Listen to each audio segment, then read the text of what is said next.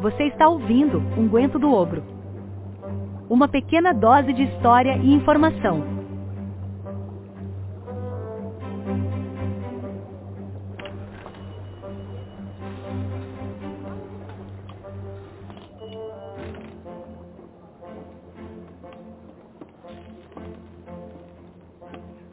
Os apreciadores de produtos culturais relacionados a temáticas históricas devem ter notado que nos últimos anos ocorreu uma facilitação no acesso a eles.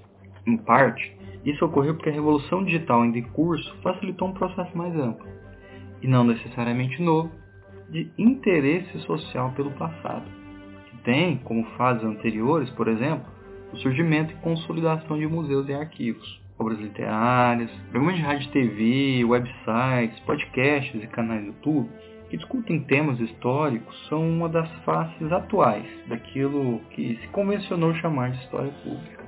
E, de fato, cada vez mais se fala de história pública. Mas o que é isso? Eu sou o Enzo e neste Unguento do Ogro falarei um pouco da definição e evolução do termo. É quase um lugar comum dizer que os seres humanos são sujeitos dotados de consciência histórica, ou seja, eles possuem carências de orientação que são preenchidas a partir de perspectivas orientadoras construídas na relação entre as experiências acumuladas, tanto em âmbito pessoal como em âmbito coletivo, e as intenções do tempo. Diante do conjunto das perturbações da ordem da vida cotidiana, os humanos realizam um trabalho intelectual que adequa essas experiências, ou seja, o passado que nos chega, às intenções, perspectiva de futuro, de forma a criar um sentido para a vida, um direcionamento que une passado, presente e futuro. Dito isso, nós, seres humanos, somos dotados com essa capacidade de avaliar as experiências acumuladas por gerações e criar orientações para agir a partir delas. A consciência histórica é considerada por muitos como um universal antropológico, como defende um autor alemão, Johann Friesen. Ora, dizer isso não significa que todas as pessoas do planeta irão fazer um curso de graduação histórica, não é mesmo? Já que todos os humanos são dotados dessa consciência, dessa capacidade, mas nem todos se tornarão historiadores profissionais. Um dos meios, diga-se de passagem, entre muitos outros, que as pessoas usam para suprir certa necessidade de divulgação temporal é o de buscar tais experiências em canais de YouTube, podcast, museus, ficções históricas, etc. Por esse prisma, a história é uma das bússolas orientadoras da vida política, social e cultural contemporânea, como defendem os organizadores de uma obra sobre história pública no Brasil. Entendamos melhor esse ponto. Antes de mais nada, como lembra Gil Liddington, a história pública é um conceito escorregadio. Se é difícil definir história e público, ou seja, cada termo em si, imagine pensar um conceito que engloba os dois. Lindenton faz esse esforço e considera a história pública a partir do ponto de vista. Segundo a autora britânica, ela seria a apresentação popular do passado para um leque de audiências por meio de museus e patrimônios históricos, filmes. Por outro lado, segundo a mesma, o estudo da história pública estaria ligado a como adquirimos nosso senso de passado. Juniel de Almeida e Marta Rovar tentam delimitar algumas fronteiras e contrapõem a história pública àquela praticada nas universidades. Segundo os autores, a principal diferença entre elas é que a primeira, no caso da história pública, ela propõe uma ampliação do espaço e do seu público, e também uma ampliação dos usos do conhecimento histórico. Ou seja, não se trata apenas de ensinar divulgar certo conhecimento, mas segundo elas, também de construir um caminho de diálogo com a comunidade, para que essa reflita sobre a sua própria história e a relação passado presente. Esse é um ponto fundamental. Muitas vezes acreditamos que a história pública se reduz àquilo que se convencionou chamar de divulgação histórica ou divulgação científica histórica. Importante dizer, contudo, que para muitos essa é apenas uma das submodalidades de história pública. Ricardo Santiago, que entende a história pública como uma área de estudo, chamou tal submodalidade de história feita para o público, mas ainda existiriam outras dentro do guarda-chuva da história pública, tais como a história feita com o público, a história feita pelo público e a história e público. Tal divisão é fruto de vários desenvolvimentos ocorridos em âmbito acadêmico desde a criação do termo. Lerington nos lembra que o conceito surgiu em meados dos anos 70 na Universidade da Califórnia para dar um novo nome para a história mais velha de todas. O termo se referia ali, naquele momento, ao emprego de historiadores e do método histórico fora da academia, ou seja, fora da universidade.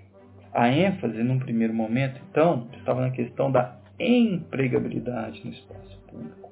Decorrente desse movimento, foi criado até um periódico naquela universidade, The Public Historian, que existe até hoje. Essa perspectiva, no entanto, não é única, ou seja, a perspectiva estadunidense.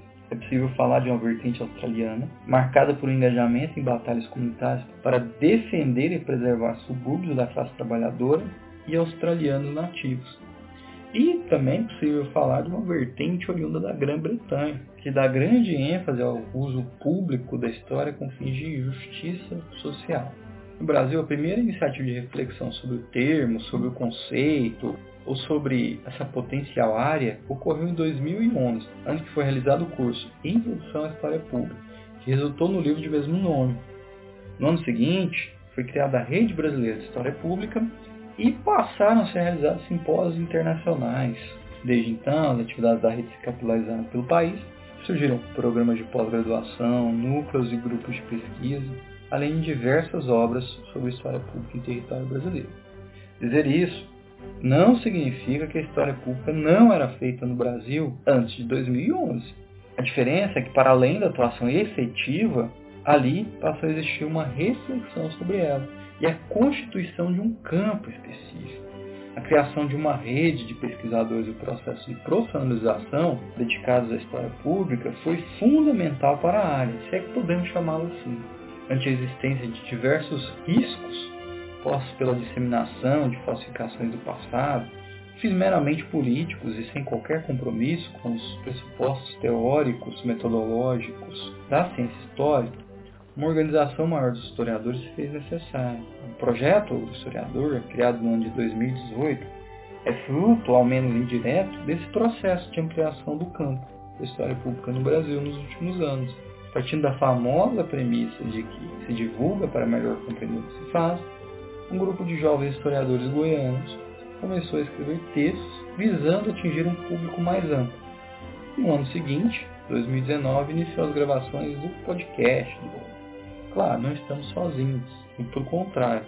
Uh, muitos projetos têm se tornado célebres no país que fazem essa divulgação científica histórica, divulgação histórica. História FM, xadrez verbal, nerdologia de história, história pirata. Todos esses projetos propõem fazer uma submodalidade de história pública, que é a história Ou seja, isso é um integrante de uma vertente de história pública, uma parte do todo. E fica aqui a indicação para que vocês conheçam todos esses projetos. Agora, para aqueles que querem conhecer um pouco a respeito da história pública, nos seus aspectos teóricos, ficam algumas indicações. Um primeiro livro, chamado Introdução à História Pública, foi organizado por Juniel Rabelo de Almeida e Marta Gouveia de Oliveira Rubai e publicado em 2011. Tal livro possui no seu corpo o texto que é a História Pública de Lincoln, citado no episódio, além da própria introdução dessa obra que também utilizamos. Um segundo livro que indicamos se chama História Pública no Brasil, organizado por Ana Maria Maúde, Juniel Rabil de Almeida e Ricardo Santiago. Publicado em 2016, esse livro contém o texto Duas Palavras Muito Significadas, alguns comentários sobre a história pública no Brasil, de autoria de Ricardo Santiago, um artigo também citado nesse episódio. Para aqueles que querem um guia prático, fica a indicação de Public History de Faye Então é isso. Muito obrigado e até a próxima.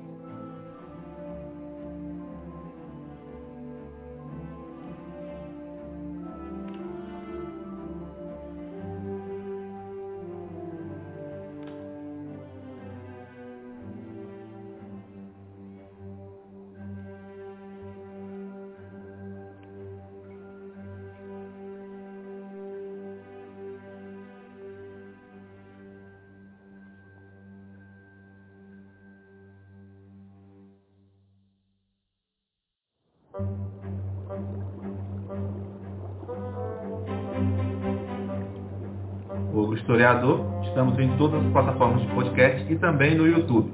E se você gosta do nosso projeto e pode colaborar financeiramente, você pode nos apoiar pelo Catarse, catarse.me barra historiador. Mas se você não puder colaborar financeiramente, tudo bem, não tem problema. Se você compartilhar o nosso conteúdo nas suas redes sociais e chamar os seus amigos e parentes para nos ouvir, isso também ajuda muito na divulgação do projeto. Lembrando que nós mudamos um pouco o nosso formato de produção. Agora temos dois podcasts por mês, a cada 15 dias. Um é o Unguento do Ogo, o episódio solo de cada membro.